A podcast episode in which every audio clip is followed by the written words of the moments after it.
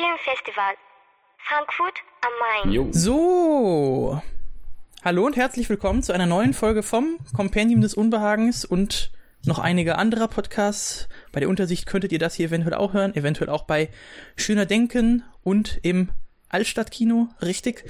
Ähm, genau, wir sind hier wieder versammelt wegen der Nippon Connection und reden über einige Filme. Wer sind denn wir?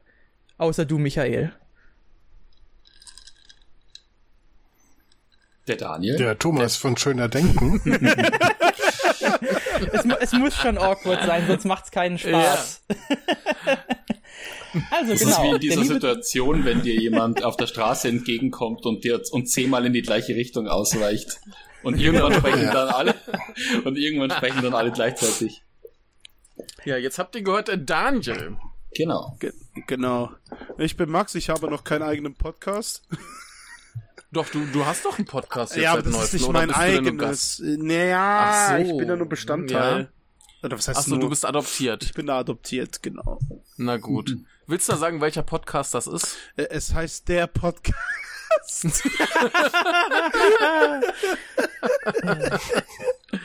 Ja. Sehr dumm, ich weiß, aber. Also, Ja. ich, ich kann ja gerade Aber mal Thomas verraten, Reaktion war sehr schön. ich kann ja gerade mal verraten, ich war mal bei einem Podcast dabei, wir haben einfach die Bestandteile von Podcast ins Deutsche übersetzt, aber ich verrate nicht wie, sonst findet ihr den Scheiß am Ende noch. Oh je. Da muss man selber übersetzen, das kriegt man hin. Ja. Einfach alle Variationen durchspielen. Topform. Der Topform-Podcast. Ja. Gut, aber ja, Menschen sind hier, um weiter über äh, Dinge von der Nippon Connection zu reden. Und wir haben noch einen Film, den alle von uns gesehen haben, außer Max. Hi. aber er ist trotzdem hier. Denn äh, warum auch nicht? Das sind immer die besten Gäste, die eigentlich äh, zum Thema nicht viel sagen können. Aber vielleicht hat er ja trotzdem irgendwie was zu sagen oder Fragen oder was auch immer und kriegt dann auf jeden Fall die herben Spoiler. Das ist doch geil. Genau, ansonsten Ähm, die für Witze sind auch immer willkommen. Richtig, richtig. ähm, und zwar reden wir heute über ein äh, Debütfilm. Wir hatten beim letzten Mal schon einen Debütfilm, heute wieder. Und zwar äh, Beyond the Infinite Two Minutes von, äh, wie hieß der gute Mensch? Äh, Junta Yamaguchi. Wie gesagt, ein äh, Debütfilm. Der hat vorher... Ähm, auch so so Fernsehen und äh, Musikvideos und Kurzfilme und Werbung gemacht und so äh, Gedöns und äh, das Ganze ist auch mitproduziert von äh, Third Window Films und ohne zu viel vorwegzunehmen, ich glaube, sie haben ein bisschen versucht, den Hype von One Cut of the Dead zu äh, reproduzieren. Und ob das äh, gelungen ist, äh, werden wir heute sehen. Aber bevor wir richtig loslegen, kann ja vielleicht mal Max sagen, was er über diesen Film weiß. Ob er überhaupt irgendwas weiß. Also, nee, ich weiß nix, ich kling mich aus, ciao, ciao. Äh,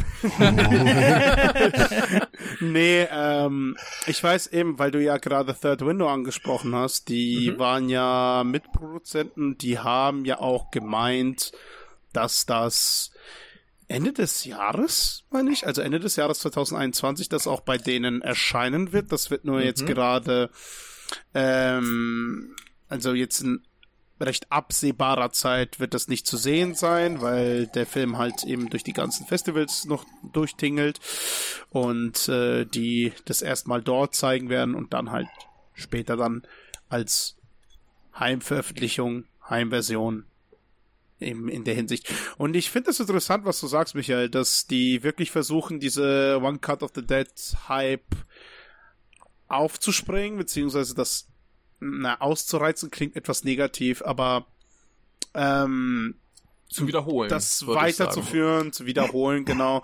Wenn man so bedenkt, dass die One Cut of the Dead rausgebracht haben und auch One Cut of Mhm. the Dead Hollywood und dann jetzt eben auch Beyond the Infinite Two Minutes. Was ich noch weiß, ist, dass es äh, eben um Zeitreisen, Sci-Fi, Komödien, Stuff gibt, äh, geht und dass auch der Junta Yamaguchi auch einen äh, Preis gewonnen hat, den Zuschauerpreis meines Mhm. Wissens für den Ja. Nippon Connection. Da hat er sich auch live zugeschaltet, hat sich dann auch ordentlich bedankt, was ich auch sehr, sehr schön fand. Ja, das, das ist ja so eine Nippon Connection Tradition, dass den Zuschauerpreis äh, eigentlich immer Komödien bekommen. Wirklich? Okay. Das ist mir neu. Ja. Ja, also selbst äh, das eine Jahr war ich ganz erstaunt, ähm, als dann hier von Kitano, der äh, Ryuzo and his Seven Henchmen oder so dann plötzlich den Preis bekommen, wo ich dachte, das ist eine, das ist eine nette Komödie. der, der, der ist ganz gut. Ach, aber das war jetzt nicht der beste Film, der das Jahr auf einer Nippon Wel- Connection wel- lief. wel- Von welchem Nippon Connection Jahr sprechen wir denn? Äh, Boah, das ist schon denn? eine Weile her. War das nicht 14, 15 irgendwie sowas? Naja, gut, Nee, ja, ist schon eine Nee, ganze eher, eher Weile her. 16, 16, glaube Also stimmt, ja, der ich, kommt, ich, aber ich weiß nur, dass der Film ist von 14, 15, deshalb ja gut. Ich, ich weiß noch, ich saß da mit Daniel im Abschlussfilm A Theater in the Toilet und ähm, da war eben auch die Preisverleihung. Genau. Und äh, da haben sie dann noch gewitzelt, dass das Preisgeld dann vielleicht beim nächsten Film für ein etwas besseres Catering reicht. Dann war Ja. es, glaube ich, 17. Die erste Nippon Connection von mir war Ah. 16 und da war der Abschlussfilm ja, ähm, Love and Peace, glaube ich, oder? Hm. Oh Gott, Ja. ich weiß es nicht mehr. Ich kann es euch sagen, es war 2016, definitiv. Ah ja, Na. okay, okay, doch. Sehr gut. Ja, also auf jeden Fall, was ich vom Film weiß, ist, ich find's, also ich find's auf jeden Fall super schade, dass der nicht in der Komödienbundle mit dabei war. Sonst hätte ich den definitiv auch gesehen, aber und ich war auch im Überlegen, den auszuleihen, aber dann, als ich gehört habe, eben, dass Third Window den sowieso rausbringt Ende des Jahres, habe ich dann eher gedacht, okay, holst du dann. Also ich, Ja. ich weiß auf jeden Fall, dass der halt bei den Leuten, die ich kenne, ziemlich gut angekommen ist und auch äh, viele auch ziemliche Fans des Films sind. Mhm. Ja, ist doch schon mal ganz gut, aber äh, auch gut zu wissen, dass der rauskommt. Ich würde auch sagen, man kann sich den, wenn er dann erscheint, ruhig äh, zulegen. Das ist ein guter Film. Ich bin mal gespannt, ob sie den als Einzelfilm machen oder ob die noch einen Bonusfilm noch dazu packen. Wir werden sehen. Weil so 70 Minuten so für einen Film, ich weiß nicht, ob das sich gut verkauft. Ich, ich fand das ja sowieso ganz gut. Ich habe relativ viele, relativ kurze Filme gesehen und ich fand das wundervoll. ja. Nee, ist mir Aber auch aufgefallen, gut. kurze Filme. Sollte es mehr geben. Ja, Das, auf jeden Fall ist das auf der Habenseite des Films, dass er 70 Minuten lang ist, dass er also so lange ist, wie seine Geschichte trägt und nicht länger. Der Film ich fand hätte die- sich auch keinen Gefallen getan, Ja. wenn er sich nochmal gestreckt hätte. ich fand die 70 Minuten schon hart an der Grenze für das Konzept. Also ich habe die erste Um- Hälfte um habe ich konstant über- um was geht's denn Angst gehabt.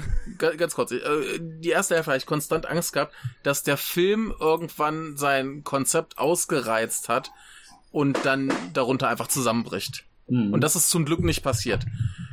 Aber ja, Daniel, worum geht's denn? Willst du mal kurz äh, zusammenfassen? Ja, also es geht im Grunde um einen Kaffeebesitzer, der ähm, ja ähm, auf der Suche nach seinem Plektrum ist und äh, dann auf einmal sich selbst in seinem äh, Fernseh, in seinem Zimmer sieht. Also er hat irgendwie seine, so eine, seine Wohnung ist über dem Café und er sitzt da und sucht danach und er hat quasi einen Monitor in seinem Zimmer oben und einen Monitor, der unten in seinem Café steht und auf einmal sieht er sich da selber. Ähm, und das Lustige ist, äh, nicht nur kann er sich nicht daran erinnern, dass er sich vielleicht irgendwann mal in der Vergangenheit aufgenommen hätte, sondern er selbst reagiert auch noch auf das, was er sagt. Also ähm, zieht ihm da relativ schnell die Socken aus und er denkt sich, okay, äh, wie kann das möglich sein? Und dann ähm, erfährt er eben von seinem zwei Minuten in der Zukunft sitzenden Ich, dass eben genau das passiert ist. Also sprich er zwei Minuten aus der Zukunft in die Vergangenheit spricht. Und Ja. ähm, ja, und dieser äh, dieses Konzept spinnt sich dann immer weiter und dabei haben wir den Effekt, dass die Kamera quasi stetig unseren Figuren folgt und ähm, es scheinbar keinen Schnitt gibt, wobei es dann natürlich schon hin und wieder mal einen Schnitt gibt. Das sieht man dann immer quasi in den Momenten, wo die Kamera mal nah an äh, eine Tür rückt oder mal in diesem Gang äh, zwischen der Wohnung und zwischen dem Café ist quasi so eine bisschen dunklere Passage, wo es dann mal auch ganz kurz für so einen Bruchteil der Sekunde ganz schwarz wird. Da erkennt man, ah, da haben sie wahrscheinlich angestückelt. Hm. Ähm, ja, und äh, das ist das Konzept und der Reiz des Films dran, äh, zu schauen, was, wie sich äh, diese Idee quasi so mhm. durchspinnt. Ja. ja. Und auch wenn es da Schnitte gab, der Film muss ein Timing-Albtraum gewesen sein, ja. das so ja. zu drehen. Also, das ist schon Wahnsinn. Echt, genau, weil ja genau. auch immer dieses Zwei-Minuten-Limit da ist und da drauf, mhm. genau. Muss man immer bedenken. Das, das Tolle daran, dass es nicht geschnitten ist, das heißt, die müssen die Szenen mehrfach spielen. Mhm. Also wenn du dann ihn oben hast, wie er das erklärt, und er geht dann runter und das ist definitiv nicht geschnitten, dann mhm. bedeutet das ja tatsächlich, dass er jetzt diese Szene nochmal spielt. Genau. Und zwar so, dass wir nicht mitkriegen, ähm, wenn es da irgendwelche Abweichungen gäbe. und das ist, glaube ich, eine Riesenherausforderung und das haben sie eigentlich auch sehr gut hinbekommen. Das gehört ja. echt zu den Leistungen des Films. Mhm. Ja. Und ich, ich kann mhm. vielleicht mal sagen, ich finde halt allein diese Prämisse schon so witzig, das wirkt halt irgendwie wie mhm. so ein Shitpost. Einfach, weil ich muss, ich muss, ich muss ehrlich sagen, ich hatte tatsächlich, also als ich dann gemerkt habe, okay, es geht jetzt wirklich darum, wir haben einen quasi umgekehrten Delay von diesem mhm. ähm, äh, von diesen zwei Bildschirmen. Das hat mich daran erinnert, wir haben ja unten äh, eben im Keller die äh, Anlage und so weiter fürs äh, Spielen, fürs Filme schauen äh, und so weiter. Und da ist es halt so, äh, wir haben eine Weile gebraucht, um eben rauszufinden, wie wir äh, da Einstellungen machen müssen, dass es halt keinen ähm, Delay gibt bei der Eingabe in der PS4 und so weiter. Ah. Und da war erst meine Idee, anstatt die Bildeinstellung zu ändern, kann man das Signal irgendwie in die Zukunft schicken. genau, oder halt auch sowas in der Richtung wie, ähm, ja, halt diese, äh, du, du hast einen Mehrfachstecker, steckst den in sich selbst ein und dann steht da Infinite Energy bei irgendwie. Und der Film hat ja auch nochmal äh, eben, also an die Idee muss ich vor allem denken, wenn wir dann später quasi die Erweiterung dieses zwei Minuten äh, Delays haben, der sich dann noch fortführt. Mhm. Also die stellen dann ja wirklich, die tragen diesen Bildschirm da nach unten und haben quasi einen endlosen Tunnel, mit der sie quasi viel weiter in die Zukunft äh, schauen wollen äh, und so weiter. Das fand ich großartig, diese Idee. Also es ist halt, mhm. ja, wie war es, wie war es gesagt, also es ist halt so ein Shitpost-Humor eigentlich. Da, da muss man, da muss man nur darüber hinwegsehen, dass kein Mensch eigentlich so lange Kabel hat ich wie die in sagen, dem Film. Ja. ich wollte gerade sagen, die haben, der, der hat einfach standardmäßig äh, mit so einer riesigen Kabeltrommel äh, sein Monitor da oben im Zimmer angeschlossen. Mhm. ist schon super. Da fällt mir aber gerade ein, hatte, hatte, hatte der ein Kabel? Hat man das gezeigt? Ja, ja, okay. man hat das Kabel gesehen, ja, ja. Auch, auch wenn er später den, den Bildschirm durch die Gegend schleppt, du siehst die ganze Zeit das Kabel hinten dran. Das muss wahnsinnig lang gewesen sein und äh, ja, hat natürlich kein Mensch, aber es ist ein Film, der muss nicht realistisch sein, vor allem sein Zeitreisefilm. Vergessen wir Realismus an. Thomas, du bist so still. Naja, also es ist ich finde es eigentlich charmant. Ich mochte diesen Kato von, von Anfang an, aber diese Idee mit den zwei Minuten, hm, da hat mich jetzt noch nicht so richtig umgehauen. Als sie dann diese Monitore gegenüberstellen, hm. kommt natürlich es zu diesem Droste-Effekt. Das heißt, du hast diesen Bild im Bild, im Bild, im Bild und je weiter das Bild weg ist, dann kommen ja immer zwei Minuten dazu. Und zwar auf hm. beiden Seiten. Das heißt, der Zeitabstand Richtung Vergangenheit und Richtung Zukunft wird immer größer. Und das heißt, die Möglichkeit, äh, was was man damit anfangen könnte, werden immer größer. Das ist eine sehr, sehr schöne Idee, aber es ist natürlich, ähm, es fällt denen das ein, was immer einfällt, nämlich können wir da irgendwie wetten, Lotto spielen, Geld verdienen sonst irgendwas und sie stoßen dann auch auf etwas, was wodurch die Geschichte spannender wird, äh, wodurch nicht nur Science Fiction, sondern auch Krimi-Elemente reinkommen und ähm, da fängt der Film auch an, sagen wir mal, sehr an den Begrenzungen seines, seines äh, charmanten Low-Budget-Charakters zu rütteln. Also solange mhm. ich diesen Kaffeebesitzer habe und dieses Café und die Freunde und die beiden Monitore, und solange ist mir das total wurscht, dass das Low Budget ist. Da brauche mhm. ich ähm, keine, keine glänzende Optik. In dem Moment, wo dann aber bewaffnete Gangster oder Leute aus der Zukunft auftauchen und da die Requisiten auch nur unter 100 Yen gekostet haben, fängt es an, ein bisschen zu knirschen. Ähm, und ich finde, dass er dann im, im Mittelteil ein bisschen schwierig wurde, weil Dinge waren dann mit Ansagen. Also es kommt dann zu gefährlichen Situationen, ähm, aber dann kommen ja auch wieder Warnungen aus dem Zukunfts-Ich. Mhm. Also das nahe Zukunfts-Ich gibt falsche Informationen, das ferne Zukunfts-Ich gibt richtige Informationen, was dann ähm, dazu führt, dass es dann ähm, ja, dass es dann Gefahren gibt, die man aber abwenden kann. Das ist dann aber ähm, wirklich sehr stark mit Ansagen und da finde mhm. ich knirscht der Film etwas. Am Ende kommt er aber zu einem Punkt, der mir sehr, sehr gut gefallen hat. Es er macht nämlich ähm, relativ am Anfang, als die beiden ähm, Monitore unten gegenüberstellen, oder vielleicht sogar noch davor, geht es darum, dass er ähm, die ähm, nette Frau aus dem Haus, die er mag, dass er die fragt, ob sie mit ihm ausgeht. Und ähm, das Zukunfts-Ich sagt ja, sie hat ja gesagt. Ähm, dann geht er hin, aber ähm, sie sagt nein. Aber vor der Kamera, als er zurückkommt, ähm, behauptet er, ja, er hätte ja gesagt, weil er Angst mhm. hat, dass er das alles, das Zeitkontinuum zerfetzt. Auf jeden Fall haben wir auf die Art und Weise ein Boy Meets Girl eingebaut. Mhm. Und ähm, das rettet am Ende total den Film. Ja, weil mhm. er würde dann, er würde dann mit seinem Low Budget auch irgendwann ein bisschen auseinanderbrechen, glaube ich, wenn das zum Schluss den Film nicht richtig, richtig gut abbinden würde. Mhm. Mhm. Ja, das war halt auch so ein bisschen so mein, mein, mein Problem. So die erste Hälfte ungefähr ist ja, dass sie halt diese Bildschirme haben und da Blödsinn mitmachen.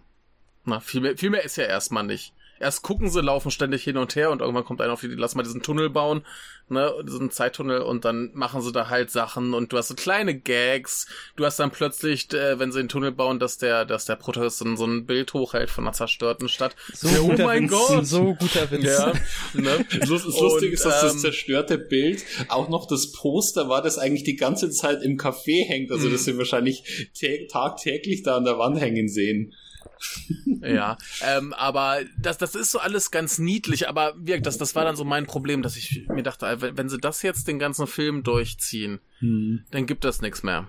Ne, das, das hält nicht für 70 Minuten. Und dann kommt eben dieses Ding mit der Nachbarin rein. Dann kommen eben diese Gangster mit rein. Dann kommen diese äh, Zeitreisenden rein. Ähm, und das brauchen wir tatsächlich, um den Film überhaupt irgendwie interessant zu halten, weil du mhm. nur mit diesem Gimmick das reicht halt nicht für 70 Minuten und wirkt das, das ist auch das, was ich vorhin meinte, so, so 70 Minuten viel länger kann der Film mhm. nicht sein, viel mehr gibt der nicht her. Ne, das, mhm, das ja. kratzt schon sehr, sehr hart an der Grenze und ich glaube, sie haben es auch extra ein bisschen gezogen am Anfang, damit sie eben auf so eine Spielzeit kommen und sagen können, okay, das ist ein Langfilm.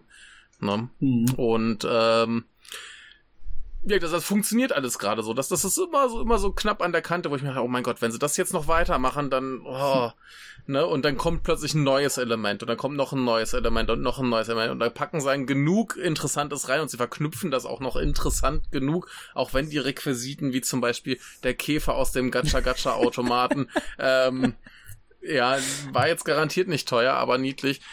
Ähm, auch die Gangster zum Schluss, wenn wir die große Action-Sequenz haben, das ist jetzt handwerklich auch keine große Kunst. Mhm. Also da gebe ich Thomas schon recht, dass man, man sieht, dass das nicht so viel gekostet hat, aber es ist halt alles noch charmant und spaßig genug, dass ich darüber hinwegsehen kann.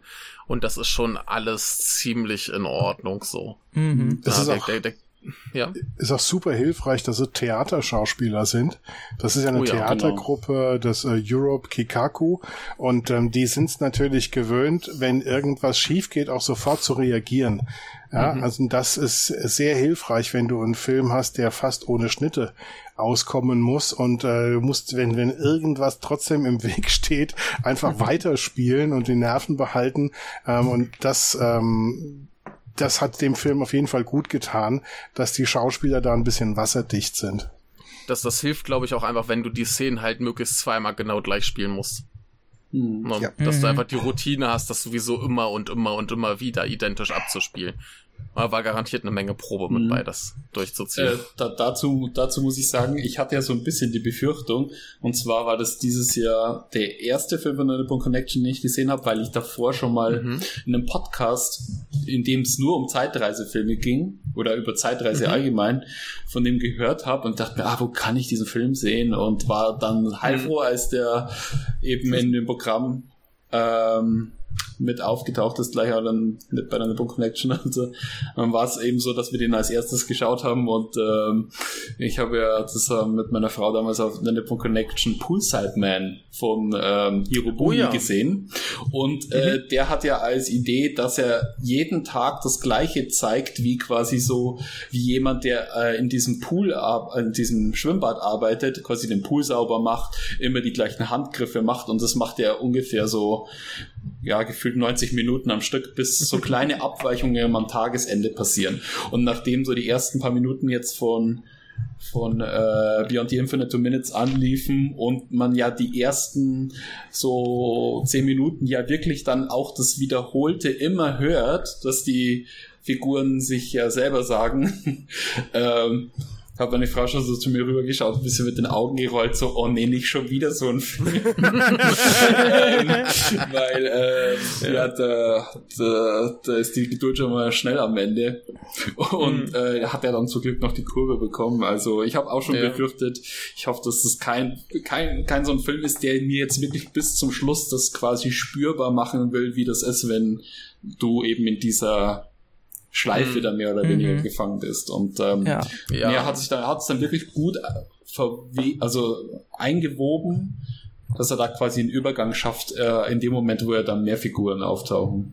Mhm. Mhm. Ja, ich, ich, ich fand es ganz spannend, wenn sie dann irgendwann diesen Tunnel bauen, dass der wirklich das hast, dass jede Nachricht mehrfach kommt. Einmal aus der Zukunft, einmal in der Gegenwart und dann nochmal in der Vergangenheit. Und ja. dadurch eben das Zusammenspiel und das Timing. Das ist, glaube ich, so der, der größte Kunstgriff und der spannendste Aspekt, den sie da im, im, im ganzen Film haben. Mhm. Ja, ja. Ja. Was ich also toll ich, äh, gefunden hätte, wäre, wenn sie ähm, tatsächlich so ein Teleskop genommen hätten und quasi durch das, dass ähm, du ja diesen Droste-Effekt hast, äh, sie versuchen quasi auch noch in den letzten Winkel des letzten Fernsehens hinten noch irgendeinen Pixel wahrnehmen zu können, was äh, äh, äh, was da sich dann teilweise abspielt. Also das fand ich ein bisschen schade, dass sie da irgendwie gar nicht so diesen, diesen Effekt so stark, äh, also die Figuren im Film quasi diesen Effekt gar nicht so abgefeiert haben, sondern sie das dann mhm. erst quasi so aufbauen und so, ja, okay, das ist jetzt aufgebaut mhm. und jetzt, äh, jetzt mal gucken, was passiert. Ja, ja Wobei ich würde halt sagen, eigentlich, das ist, das ist eigentlich schon die Stärke, dass sie das halt dann doch nicht so ausgereizt haben. Und das, da, das kommt eigentlich für mich darauf hinaus, warum ich diesen Film so toll fand, weil ich fand, es ist einfach ein sehr guter Zeitreisefilm. Und mhm. ich finde, mhm. Zeitreisefilme, da kannst du halt richtig, richtig viel falsch machen. Ähm, also jetzt nicht mal halt, also, weil Logikfehler brauchen wir gar nicht besprechen, das ist totaler Quatsch, da mhm. kommt, kommt ja nichts Fruchtbares bei raus. Mhm. Aber ähm, dass ich halt toll finde, da, also dass dieser Film sich halt sagt, es ist ein klarer, geschlossener Loop und es gibt zwar irgendwie Konsequenzen für dieses Raum-Zeit-Kontinuum, die ja durch diese Zukunfts-Zeitreisepolizei so ein bisschen da reingebracht mhm. wird, aber dass es an sich ja hauptsächlich um persönliche Probleme bei der Sache geht. Und es halt mhm. eher darum geht, dass die Figuren eben ihr persönliches Leben so ein bisschen äh, in Gefahr bringen, kaputt machen oder was auch immer, beziehungsweise dass sich das halt andeutet, eben, ja, wie Thomas schon gesagt, an dieser Szene mit dem, ja, sie hat eigentlich Nein gesagt ähm, und so weiter. Und dass wir eben ab einem gewissen Punkt halt auch sehen, oh, der Tunnel ist dann ja vorbei. Der, also wir sehen ja mhm. vorher schon, dass der Tunnel nur so und so weit geht. Mhm. Ähm, und das finde ich ist eigentlich die große Stärke. Mhm. Und ich finde eben die große Stärke, dass äh, eben auch nochmal um auf die Szene mit, ähm, ja, er, er sagt dem Vergangenheit, ich sie hat ja gesagt, aber eigentlich hat sie nein gesagt, dass es halt immer eben dieser Zwang da ist, sich irgendwie an das ähm, Vorangegangene zu halten, dass es quasi um so diese Existenz der Zukunft mhm. so quasi für die Leben dieser Figuren so ein bisschen geht.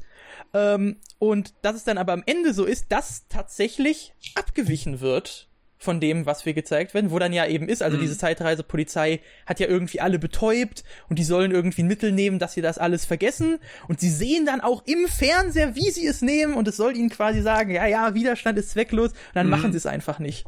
Und dann verändert sich die Zukunft ähm, und dann äh, sind wir eben aus diesem Zeitreisemäßigen eigentlich raus. Also wir haben dann ja noch mal einen Shot, mhm. glaube ich, auf den Fernseher. Aber dann sitzen eben Boy und Girl zusammen. Boy hat Girl vor den Yakuza gerettet vorher. Das ist ja eben diese Szene, die nicht so ganz äh, geglückt ist. Ähm, und er sagt einfach, boah, ich habe überhaupt kein Interesse an der Zukunft. Lass meine Gegenwart leben, ey. Ja, ja er, er, er meckert ja schon den ganzen Film, dass die Zukunft Ja, blöd klar. ist, weil sie einen sowieso nur belügt und der wurde ja dann auch darin bestätigt, weil er sich ja eben selbst belogen hat. Und äh, Mhm. Ist ist schon ganz niedlich, dass so der, der Protagonist sagt, scheiße, ich, ich will diesen ganzen Zukunftskram eigentlich gar nicht. Und alleine so, oh ja, geil, lass mal hier machen. Pass auf, Genau. Johannes, wenn du nach Logiklöcher in Zeitreisefilmen äh, suchst, dass du dann nicht so endest wie Cinema Sins. Also es gab, glaube ich, einen Zeitreisefilm, wo mich das krass gestört hat, aber es lag auch nur daran, weil ich quasi den Twist in der ersten Szene erraten hatte und das war mir dann zu doof. Ja. Es, es, es, es gibt einen Zeitreisefilm, wo mich was massiv gestört hat. Das ist das Mädchen, das durch die Zeit sprang, und zwar der Anime, weil sie immer und immer wieder mit dem Fahrrad auf den Zug zufährt und wir sehen, dass sie einfach nicht irgendwie abspringt oder in eine Wand fährt, sondern voll in den Zug rauscht. Und ich mir denke, du dummes Mädchen, lass das sein. oh, fahr gegen die Wand, die ist weniger gefährlich als der Zug. Aber zurück zu diesem Film. Habt ihr eigentlich alle so, so ein Fable für Zeitreisefilme? Weil bei mir ist das zum Beispiel ziemlich stark. Also ich schaue eigentlich immer, also sobald irgendjemand mir sagt, äh, ein Film, also es ist ein Zeitreisefilm, bin ich eigentlich schon dabei.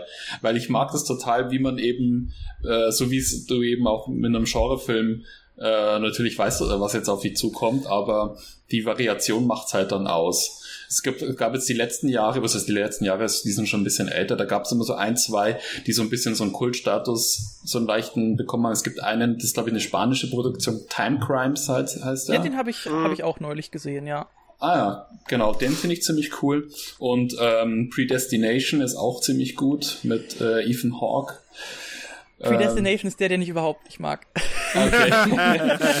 ähm, nee, aber, aber ähm, ähm, dadurch, dass ich das eben in einem Podcast zuvor gehört hatte, war ich sofort drauf, also sofort heiß drauf, den zu sehen. Und ähm, ich habe mir ein bisschen, also am Schluss fand ich ihn jetzt nicht ganz so gut, wie ich erhofft hatte. Ähm, aber es liegt eigentlich halt eher einfach nur an der Art, wie, wie er aufgebaut ist, weil was ich halt immer spannend finde bei Zeitreisefilmen ist, wie ist die Fallhöhe? Also was kannst du quasi alles kaputt machen durch dieses äh, Prinzip? Und das ist ja ein Film, jetzt Beyond the Infinite Minutes, der auf, das, auf diesen Zug ja gar nicht aufspringt. Der sagt, ich will ein kleiner Film bleiben, ich will eben als Schwerpunkt äh, eher die Figuren und die Charaktere haben. Und was äh, das, der Zeitreiseaspekt eben da mitmachen kann.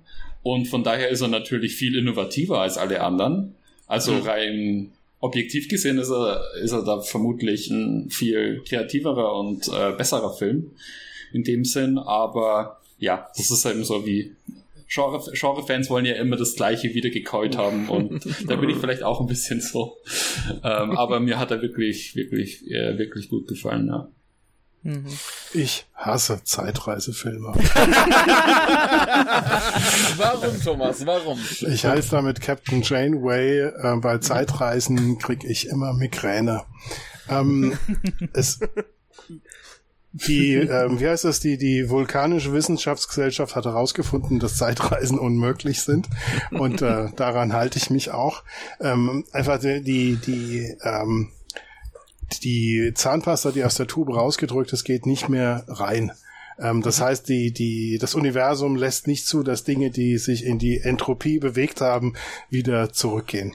Ähm, aber ähm, das im, im Film ist es, ähm, finde ich, oft so ein untaugliches Mittel, weil eine Dramaturgie aufgebaut wird, die am Ende eben entweder ähm, logisch in Frage gestellt werden kann oder man muss sich mit verschiedenen ähm, äh, Theorien auseinandersetzen. Und ähm, das das führt für mich so weit weg von von der Welt, in der ich lebe, viel mehr als alle anderen fantastischen und Science-Fiction-Elemente. Der einzige, bei dem ich das ertragen kann, weil drumherum sehr viel gut funktioniert, ist eigentlich 12 Monkeys und bei allen anderen bin ich eigentlich tatsächlich raus, was, was Zweitreisen betrifft. Ähm, Beyond the Infinite Two Minutes ist eigentlich aber deswegen nicht so schlimm in der Hinsicht, weil er gar kein richtiger Zeitreisefilm, sondern ein in die Zukunft Guck-Film ist. Das heißt, ähm, die Leute betreten kein Portal und sind dann in einer anderen Zeit, sondern ähm, sie können einfach ähm, in die Zukunft oder in die Vergangenheit schauen und ähm, nur die Zeitpolizei am Ende macht den Eindruck, als dass sie durch die Zeit gereist wäre und ähm, Ich möchte mhm. aber gar nicht drüber nachdenken, warum die dann verschwinden, als die das Getränk nicht trinken. ja, und äh, das ist das ist etwas. Ich habe es einfach aufgegeben. Je älter ich werde, desto weniger reizt mich dieses Zeitreisemotiv. Mhm. Ja, aber ich, ich, ich finde ich find schon ganz, ganz treffend, dass du sagst, es ist eigentlich kein Zeitreisefilm, sondern es ist mehr genau. so, so, so ein Prophe Prophezeiungsfilm. Mhm. Du hast eine Prophezeiung mhm. und alle glauben, die muss sich erfüllen und ja. äh, deswegen halten sie sich dran, aber eigentlich kannst du es ändern. Mhm. Ja. ja. Nee, da wird eigentlich auch das kommen, was ich zurzeit, also ich habe an sich ein relativ großes Interesse an Science Fiction. Ich habe jetzt bin jetzt nicht so mhm. auf Zeitreise fokussiert, aber ich finde an sich Zeitreisegeschichten halt eigentlich genau von diesem Gesichtspunkt aus interessant, was die halt quasi für ja, philosophische Bewertungen oder wie man es jetzt nennen soll, äh, Verhandlungen von eben Schicksalsthematik äh, ja, ja. dir geben. Also genau. ob, ja, alles fixiert oder kannst du was machen oder was auch immer. Und äh, ja, das kannst du natürlich auf verschiedene Art und Weisen machen, verschieden gut, äh, vers mit verschiedenen anderen Genres natürlich auch kombiniert. Ähm, und das, da kann was Gutes bei rumkommen, äh, ist halt die Frage, worauf, äh, genau. Also da kommt es halt eigentlich eher auf den Rest an, würde ich sagen. Hm. Ja, allein so Dinge wie, keine Ahnung, ähm, wenn dir, wenn du eine Information hast, was du später tun wirst, oder um diese ganze Frage, würde ich Dinge, wenn ich mhm. nochmal zurück könnte, anders machen, ähm, oder bin ich irgendwie auch schon charakterlich dazu verdammt, immer das Gleiche zu wiederholen, ähm, auf die eine oder andere Weise, dass zum Schluss quasi so mhm. Pi mal Daumen äh, doch immer wieder das Gleiche dabei rauskommt. Das sind ja eigentlich eher so spannende Fragen, die damit zu tun haben, dass ich jetzt zum Schluss jede einzelne äh, Konsequenz und äh, technische Logik innerhalb des Films nachvollziehen kann. Das finde ich gar nicht so reizvoll, weil da wissen wir ja alle, dass wir irgendwann irgendwie auf dieses Paradoxon dann stößen, äh, stoßen und dann äh, macht der Schluss sowieso wieder äh, nichts Sinn, aber so diese ja, so eben diese menschliche äh, Komponente dran mit, äh, wie wenn du jetzt irgendwo sitzt und dich fragt jemand, hey, würdest du das genau nochmal so tun, wenn du die Möglichkeit das, äh, hättest? Das ist ja eigentlich was, ja. Das, das ist, die Frage an sich ist ja eine total untechnische. Genau. Ja, aber du musst dich ja immer für eine bestimmte Theorie entscheiden. Ähm, wenn du etwas mhm. änderst, ähm, entsteht dadurch eine Parallelwelt oder mhm. ändert das die Zukunft selbst? Also hier in diesem Film verschwinden, wir können das jetzt spoilern, ähm, verschwinden die Zeitreisepolizisten. Das heißt, ähm, das ist die Theorie, dass in dieser Welt die Veränderungen dann in der Zukunft ähm, dann mhm. eine Auswirkung haben. Aber es gibt mhm. ja auch die Theorie, wie sie jetzt bei diesen Star Trek äh, Filmuniversen ist, dass dadurch, dass Zeitreisen stattgefunden haben und was verändert wurde, dass es dadurch dann verschiedene Zeitlinien dann mhm. gibt. Und jedes Mal, wenn was verändert wurde, gibt es eine andere Zeitlinie. Und das macht die Sache natürlich unterschiedlich interessant und ähm, du musst dich halt immer damit beschäftigen, in, in welcher theoretischen Konstruktion du dich befindest und mhm. ähm, das ähm, fühlt sich für mich halt äh, nicht nicht so richtig äh, ähm, reizvoll mehr an. Ähm, vielleicht auch, ähm, weil ich ähm, also ich habe mich schon immer gefreut, wenn bei, bei ähm, Star Trek dann wieder Leute aus der Zeitreise, aus deren Zeitreisepolizei dann aufgetaucht sind und ähm, dann äh, alles, was die aber gesagt und entschieden und äh, ähm, getan haben, wieder gescheitert ist, weil wieder tausend andere Dinge in, in den Zeitlinien passiert sind, bis irgendwann auch niemand mehr verstanden hat und dann kommt ja auch der berühmte Satz von Captain Janeway, ich krieg immer nur Migräne davon. ich fand das ja auch was, was ihr anspricht, ich fand das ja auch, oh Gott, jetzt kommt super das Mainstream-Beispiel. Äh, bei Terminator fand ich das auch mhm. sehr interessant, diese, diese, dieser Aspekt so, dass manche Filme suggerieren so, hey, du kannst das ändern und dein Schicksal auch ändern aber äh, in anderen Filmen wird dann auch suggeriert, hey, das geht nicht. Die Apokalypse verschiebt sich immer nur etwas weiter. Aber es wird trotzdem zu dieser, äh, zu diesem Ereignis kommen und du musst damit leben. Sozusagen. Ja. Also Das ich denke halt, ein Zeitreisefilm ist immer dann gescheitert, wenn ich mir eben zu viel aus äh, Gedanken über diesen technischen Quatsch machen muss, so dass ich dann am Schluss Mhm. eben kein, so dass ich dann am Schluss eben keinen Überblick mehr habe. Und es geht nur noch darum, dass ich diese ganzen Sachen nachvollziehen Ja. kann. Jetzt sowas wie keine Ahnung Primer oder so, er ist ein super Film, aber aber äh, da, da geht's ja eben nur darum, der ist ja eigentlich komplett menschlich gesehen komplett kalt einfach nur. Und äh, da und ich finde immer, ich finde es immer, dann spannend, wenn die Regeln ganz klar etabliert sind und es dann nur noch mehr darum geht, was eben mit den Figuren passiert, die sich in diesem Konzept bewegen, aber jetzt nicht äh, Mhm. darum, dass ich äh, die ganze Zeit nur auf Trab gehalten werde. Äh, verstehe ich das jetzt noch? Verstehe ich es noch? Nee, ich verstehe es nicht mehr. Ah, jetzt verstehe ich es wieder und am Schluss sage ich, ja, jetzt kann ich es verstehen und kann ein 20-minütiges Video auf YouTube hochladen, in dem ich das euch erkläre. Ending, Ending explained. genau. Ja. Genau. Das, also das, ähm, ist, das finde ich auch uninteressant, aber ja. Nee, was Ja. nicht, äh, was, äh, was mein Problem so mit Zeitreisefilmen ist, ähm, also bei sowas wie Beyond the Infinite Two Minutes finde ich es halt schön, weil das ist dann halt so sozusagen so der Haupt-Selling Point des Films, der Hauptfokus. Ähm, Problem habe ich eher damit, wenn das einfach reingeschmissen wird, weil keine Ahnung, so klingt dann die Handlung ein bisschen cooler, aber das ist, da denke ich dann auch eher an so einen Film wie Future Cops, falls das euch was sagt. Das war, das war der inoffizielle Street Fighter Film aus Hongkong, wo sie einfach reingeschmissen haben, dass sie in die Zeit zurückreisen. So ein Quatsch, klar. Finde ich dann ganz lustig, aber dann im Punkto Zeitreisefilm denke ich dann auch, das ist einfach der größte Quatsch. Ähm, damit dann habe ich dann auch eher Probleme. Ich weiß nicht, wie Mhm. ihr das seht. Ja, ich weiß nicht, darf ich bei Zeitreise gerade nochmal off, off Topic gehen, weil ich habe, äh, also zu Zeitreise, aber nicht direkt Film, weil äh, ich wollte ich nur gerade mal erwähnen, weil mir das jetzt wieder Mach. eingefallen ist. Eine meiner liebsten äh, Zeitreise-Kurzgeschichten wahrscheinlich, weil es geht eigentlich nicht, also geht schon um Zeitreisen und das ist ein Teil von der Geschichte, aber es ist eigentlich so im Kern eine Horrorgeschichte. Es gibt auch einen Film dazu, der ist auch Horror, aber auf eine etwas andere Weise. Das ist äh, A Sound of Thunder von Ray Bradbury. Kennt ihr die Geschichte? Nein. Ne.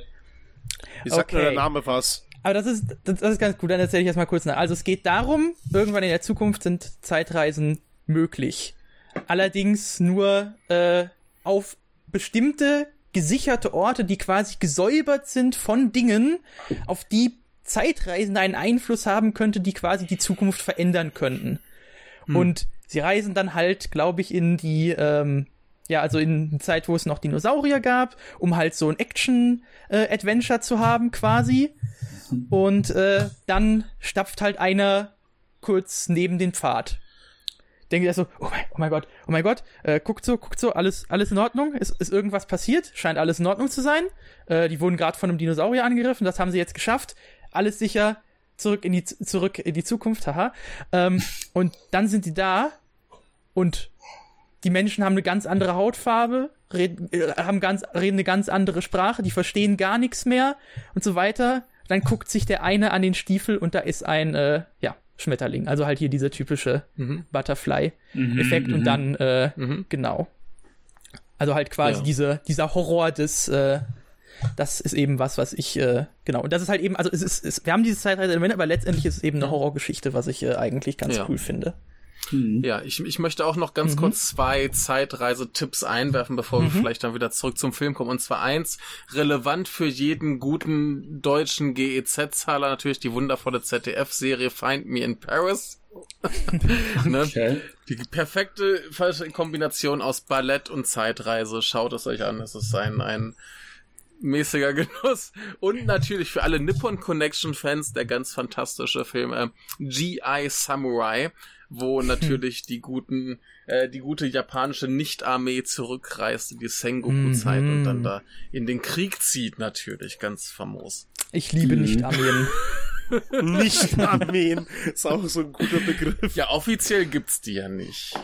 So, aber vielleicht zurück zu diesem Film oder hat noch einer eine ganz dringende Zeitreiseempfehlung? Also von den, von den orangenen Büchern, die hinter mir stehen, gibt es tatsächlich eine Ausgabe Stanislaw Lem, Pilot Pirks. Mhm. ähm, und mhm. ähm, andere Geschichten und auch die die Ion Tishi Geschichten ah. und ähm, gerade bei den Tishi Geschichten äh, trifft er dann auf sein Zukunfts-Ich, das dann ein blaues Auge hat und wird dann gefragt, ob er das war und äh, fragt dann von von wann bist du denn? Und ja, ich bin der Mittwochs Tichi und dann sagt er, nee, ich bin der Montags Tichi, das blaue Auge ah. musst du von dem Dienstags Tichi haben.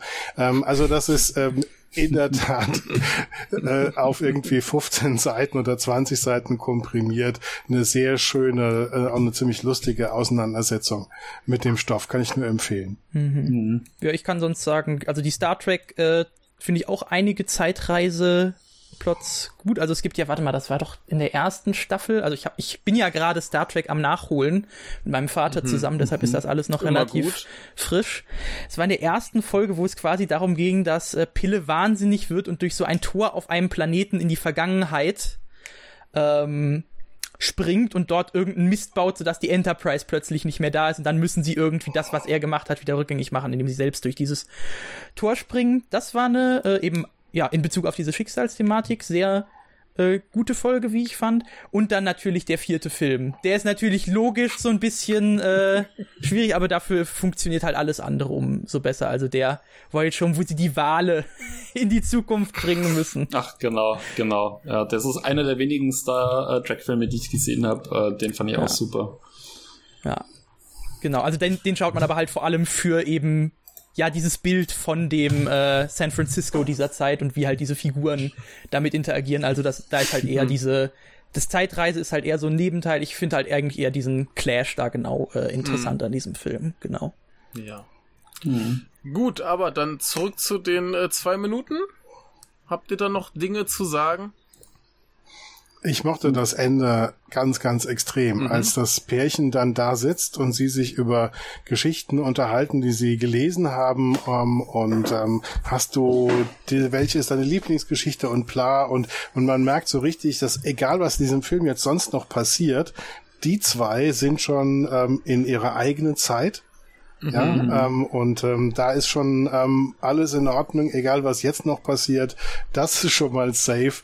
Und das fand ich auch wunderbar inszeniert, weil die Kamera dann auch von den beiden weggeht, während mhm. vorne noch irgendwie Blödsinn geredet wird und noch irgendwie ein bisschen Rest-Action passiert, ähm, hast du hinten das Pärchen und das ist safe mhm. und alles ist gut. Mhm. Am ja. Ende schalten sie doch auch den Fernseher einfach aus, so war das doch. Oder hängen den mhm. zu. Genau. Das ist ja auch ein sehr, ja, gute, sehr guter Abschluss für diesen Film, wie ich sagen würde. Mhm. Ja. Ja, ich, ich habe sonst noch einen, einen Lieblingswitz und das ist, äh, nachdem die gute Frau dem Herrn eine Abfuhr erteilt hat, dass sie nicht zu diesem Konzert kommt, ah, ja. ähm, kommt sie irgendwann in seinen Laden und sagt so, ey, du hast doch gesagt, du bist Musiker, kannst du nicht ein Becken brauchen? da hat sie einfach so ein Becken dabei. ja, Chekhovs Becken. Michael, Chekhovs Becken. Ja, Chekhovs Becken, genau. Ja. Ich, dachte, ich dachte, du willst darauf hinaus, dass sie einfach gesagt hat, ich mag keine Musik. Ja, das ist auch so ein Ding, ja. Sie Schlimme mag keine Frau. Musiker. Ja. nee, aber wie sie mit dem Becken ankommt, äh, bester Witz im Film. Ja. Hat sonst noch jemand was? Daniel, letzte Worte? Letzte Worte. Ich glaube, ich habe noch gar nicht erwähnt, der Film ist komplett auf dem oh. iPhone gedreht worden. Oh, ah, okay. Ja, passt. Also der ist komplett wahrscheinlich äh, vermutlich mhm. äh, von den, mit den Kamerafahrten auf so einem Handgimbal mit einem das iPhone da irgendwie eingeklemmt, hat leider deswegen auch natürlich so einen sehr, sehr cleanen digitalen Look. Ähm, mhm. Es ist mir gleich aufgefallen, dass er irgendwie, ich dachte mir schon, ist es das Streaming gerade ähm, oder ist es der Film an sich vom Look her? Aber er sieht sehr, also er sieht sehr unnachbearbeitet aus. Was dem Film ja auch nicht schadet, aber mhm. ist vielleicht angemerkt. Genau. Ja. So, falls jetzt sonst keiner was hat, bleibt jetzt nur die große Frage. Schaut viel Mein lieber Max. Ja. mein lieber Max, wirst du dir jetzt, obwohl wir dir den ganzen Film kaputt gespoilt haben, ihn dir trotzdem ansehen? Soll ich sagen, dass ich euch nicht zugehört? Nein. ja, kannst du dir aber sagen, ja, denn ich habe euch nicht zugehört. nee, also das wird durchaus ähm, Also wenn Third Window den Ende des Jahres rausbringt, wird das definitiv bei mir landen. Auch Hm. wenn die Importsituation, was die UK angeht, wieder noch beschissener sein wird, weil der ab Juli die ähm, Zollfreibetrag wegfällt von 22 Euro war es, glaube ich. Anyway, scheiß drauf, Oh, ich werde es okay. mir holen. Ja. Sehr gut. Mhm.